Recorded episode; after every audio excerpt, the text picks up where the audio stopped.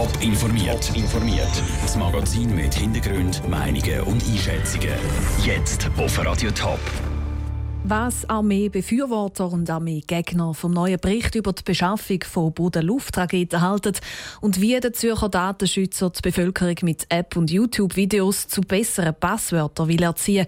Das sind zwei Themen im Top informiert. Im Studio ist Manuela Bürgermeister.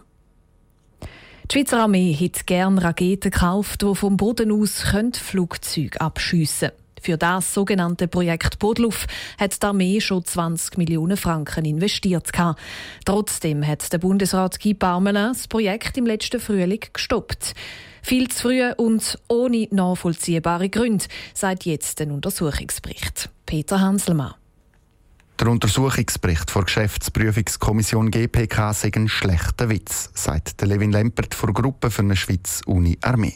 Nur schon wegen der Kosten, die aus dem Ruder gelaufen sind, sei es richtig gewesen, dass der Guy Parmelin im letzten Frühling das Projekt Bodluf gestoppt hätte.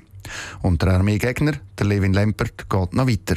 Es bräuchte jetzt eine grundlegende Analyse vor Rüstungsbeschaffung wo man schaut, was man kann verbessern kann, ob man externe Kontrollgruppen braucht. Weil Botluf ist nicht das erste Projekt, das aus dem Ruder gelaufen ist. Es sind auch schon Duro-Lastwagen oder das FIS Heer.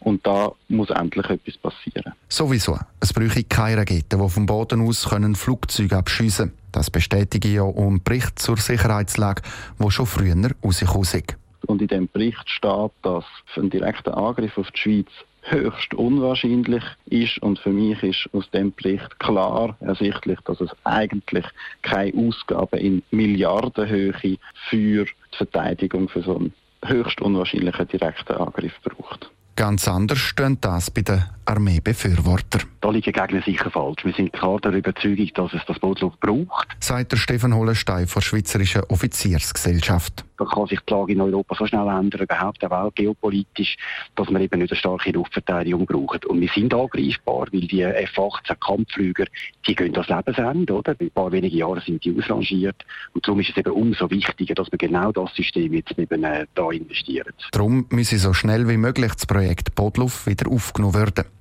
Weiter kritisiert der Stefan Hollenstein, dass der Bundesrat Guy Parmelet schnell reagiert hätte und das Projekt Bodluft schnell gestoppt hätte. Er würde sich wünschen, dass sich der Bundesrat bei so Entscheidungen mehr Zeit lassen der Beitrag von Peter Hanselmann. Auf Anfrage von Radio Top heisst es beim Verteidigungsdepartement, dass der Bundesrat Guy Baumelin den Untersuchungsbericht so zur Kenntnis genommen hat. Wie es jetzt weitergeht, muss aber zuerst der Gesamtbundesrat diskutieren. Zum Europäischen Datenschutztag lanciert der Zürcher Datenschützer neue Werkzeuge. Neben dem neuen App und YouTube-Videos soll ein neuer Passwortcheck helfen, um die eigenen Daten besser zu schützen. Am meisten Sorgen macht sich der Zürcher Datenschützer Bruno Beriswil nämlich immer um die Passwörter der Leute. Es ist leider heutzutage immer noch so, dass Passwörter der schwächste Teil sind, wenn es um die Sicherheit der eigenen Daten geht. Und wir wollen die Bevölkerung einfach sensibilisieren, dass sie eben ihre eigenen Daten auch, wenn sie im Internet surft, sicher schützen. Mit dem neuen Passwortcheck kann man seine eigenen Passwörter überprüfen lassen und erfahrt neu auch die Gründe, warum das gewählte Passwort eben stark oder schwach ist. Zusätzlich erklären YouTube-Videos, wie dass man am besten ein Passwort kreiert. Damit alle diese Informationen und Werkzeuge auch genutzt werden, hat der Datenschutz auch ein neues App lanciert.